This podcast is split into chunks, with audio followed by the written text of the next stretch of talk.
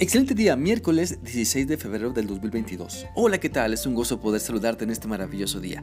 Quiero animarte para que sigamos meditando en lo que la Biblia nos enseña en la primera carta del apóstol Pedro capítulo 2 y vamos a leer el versículo 10, el cual dice así.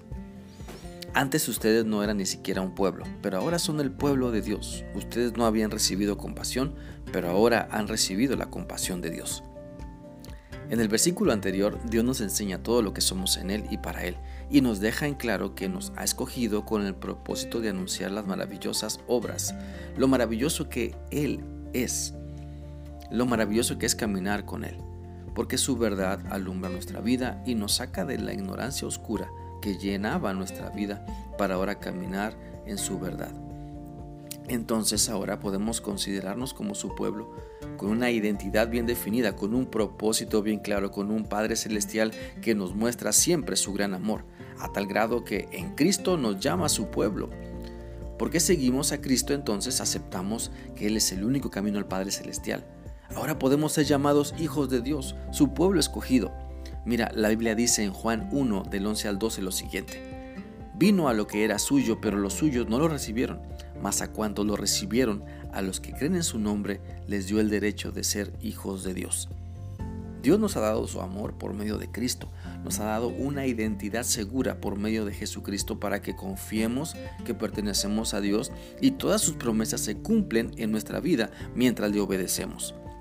El hecho de que seamos el pueblo de Dios nos dice que le pertenecemos, le pertenecemos a Él, que Él nos ha rescatado por medio del sacrificio de su Hijo Jesús, y podemos recordar que la Biblia lo dice en 1 Corintios 6:20.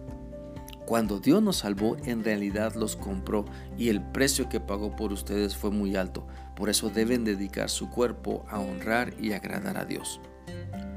Por eso, al ser el pueblo de Dios, Él mismo nos muestra su misericordia, porque a pesar de lo que somos, Dios nos ama.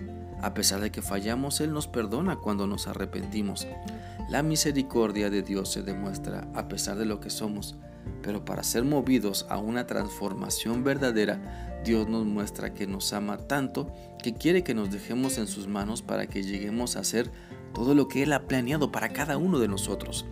Por eso al darnos cuenta de que Dios no nos rechaza, sino que nos ama y nos espera para que vayamos a Él y ocurra el milagro de transformación en nuestra vida, debemos ser agradecidos, debemos darle toda la honra y toda la, gloria por la oportunidad que nos da de caminar con Él y que todas las cosas sean diferentes para bien, gracias a su gloria.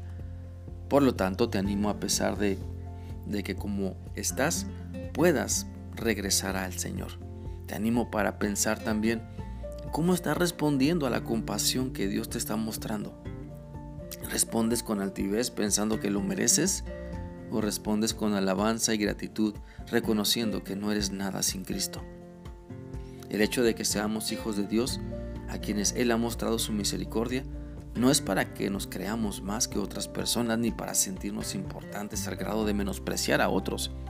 Si Dios nos ha salvado y nos ha mostrado su gran amor, es para que también nosotros hagamos lo mismo con las personas que nos rodean. Pues en eso consiste el amor de Dios, en eso consiste que Él nos ha escogido para ser su pueblo, pues quiere que anunciemos sus grandes maravillas. Por eso te animo para que puedas ser un hijo de Dios lleno de misericordia. Sé un hijo de Dios que entiende esa misericordia que ha recibido y que necesitas compartirla generosamente con todas las personas que te rodean. Valoremos siempre lo que Dios nos da.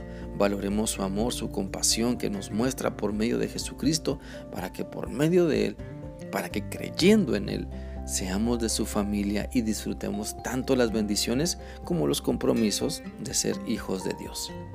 Espero que esta reflexión sea útil para ti y puedas continuar analizando lo que la Biblia te dice sobre el gran amor que Dios tiene para ti.